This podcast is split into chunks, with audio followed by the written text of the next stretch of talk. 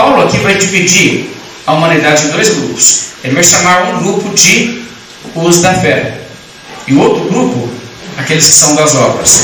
Eu quero que você veja como ele faz isso. Tem dois grupos: os da fé e os das obras.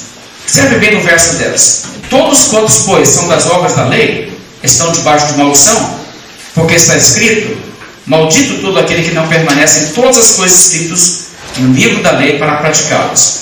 Então você vê que todos quantos são das obras da lei. Guarde bem isso.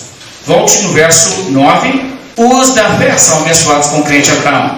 No verso 7 ele diz: Sabei, pois que os da fé é que são filhos de Abraão. Então você tem os da fé. Os da fé são abençoados com o crente Abraão. E você tem aqueles que são das obras da lei. Aqueles que são das obras. Dois grupos. Um grupo é abençoado, tem a salvação. O outro grupo, ele diz, é maldito.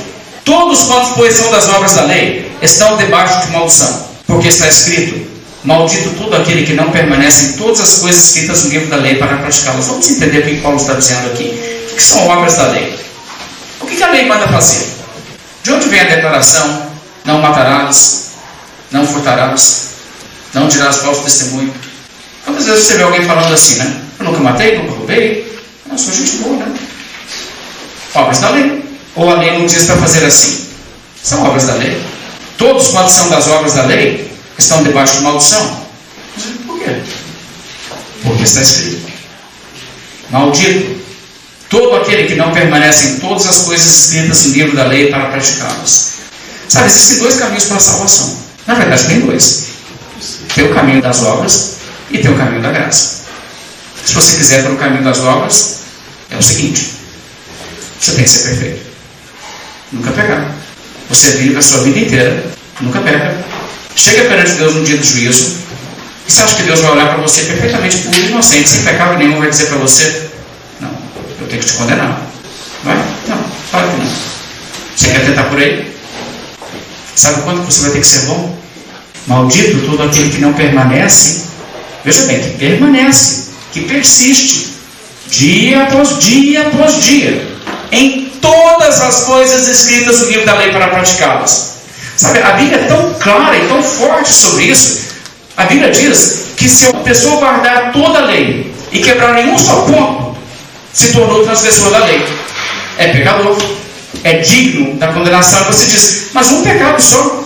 Com quantos pecados Adão e Eva tiveram que ofender a Deus para que Deus expulsasse do jardim do Éden? Você acha que você vai entrar no paraíso eterno? Uma vida cheia de pecados? Somos pecadores. Deus nos olha do céu e Ele nos vê pensamento de nossa mente continuamente mal. Somos ofensivos para Deus. E nós vamos chegar com essa pretensão perante Deus e dizer: ah, olha minha vida aí, eu não mereço. Que isso? Seria loucura. Entende assim a gravidade disso?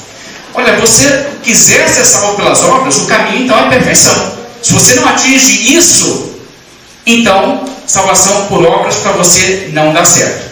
Procure outro Salvador. Só tem Jesus. Por isso que eu falei que tem dois caminhos para salvação. Mas no meu caso, no seu caso, só um que funciona.